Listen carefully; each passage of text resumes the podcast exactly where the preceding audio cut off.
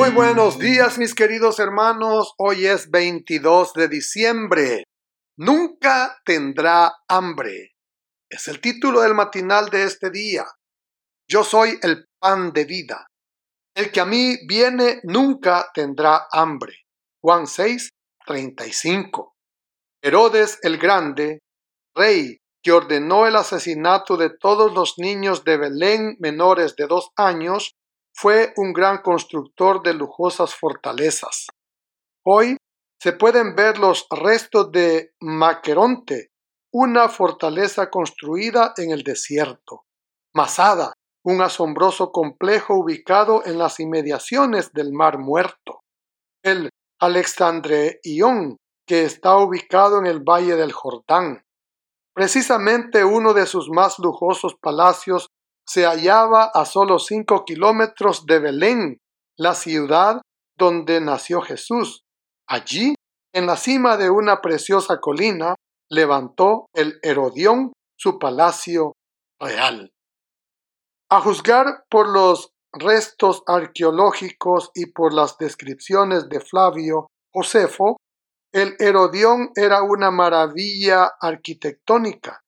El palacio tenía imponentes columnas, un precioso jardín interior, lujosas habitaciones, un bello comedor, muchas dependencias y espacios para los sirvientes y la guardia herodiana. Al pie del castillo había un fastuoso complejo de edificios, piscinas, jardines, que hacían del lugar una de las ciudades más modernas de la región. El Herodión hubiera sido un buen lugar para que naciera el verdadero rey de los judíos. Sin embargo, Jesús nació en un pesebre porque no había lugar para ellos en el mesón. Lucas 2, 7. De verdad, no había lugar para Cristo en el Herodión ni en ninguna habitación en ninguna de las casas de Belén. Con independencia de la actitud de la gente a la llegada del Hijo de Dios al planeta, en realidad Jesús nació en el lugar que Dios le había designado.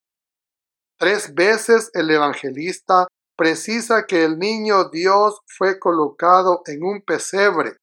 Lucas 2, 7, 12 y 16 una especie de recipiente donde se colocaba la comida de los animales. Jesús fue colocado en un pesebre porque Él vino a esta tierra como el pan de vida, que descendió del cielo para dar vida al mundo. Juan 6, 33. Fue colocado en un pesebre porque ahí se anunciaba su misión yo soy el pan de vida. El que a mí viene nunca tendrá hambre. Juan 6, 35. En el pesebre hay comida para ti, hay vida para ti. En el pesebre fue colocado el único que puede satisfacer las apetencias de tu alma.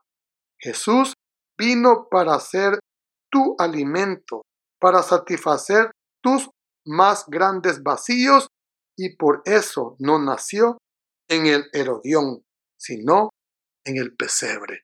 Que el Señor te bendiga en esta mañana. Amén.